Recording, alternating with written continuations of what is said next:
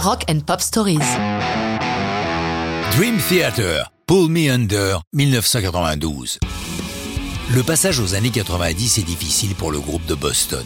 Le label qui les a signés, Mechanic Records, n'a pas les moyens de leurs ambitions et ne tient pas ses promesses initiales en termes de promotion du groupe. Par ailleurs, ils doivent se rendre à l'évidence, les qualités de leur chanteur Charlie Dominici sont limitées. Et leur faut en chercher un nouveau. Ils voient plus de 200 personnes pour dénicher l'oiseau rare.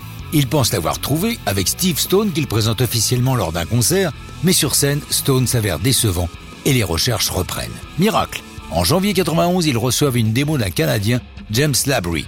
Très favorablement impressionné, il lui paie un billet d'avion pour qu'il vienne faire le bœuf sur quelques chansons, et à l'issue de cette jam, il est immédiatement engagé.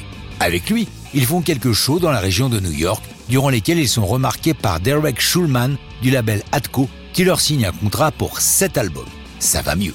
C'est Derek Oliver qui est choisi pour assurer la production du futur album Images on Words au studio Beer Track de Suffern dans l'état de New York. C'est Oliver qui, lorsque les séances s'achèvent en décembre 91, leur demande de produire un autre titre pour compléter l'album. Le résultat sera Paul Meander, qui en clin d'œil à leur producteur a pour titre de travail Oliver Twist, comme les personnages de Dickens. La chanson n'a rien à voir avec Dickens, mais beaucoup à faire avec Shakespeare, puisque le texte fait référence à Hamlet. Alors qu'habituellement les paroles sont signées par le guitariste John Petrucci ou par le batteur Mike Portnoy, cette fois-ci les mots surgissent de la plume de leur clavier Kevin Moore.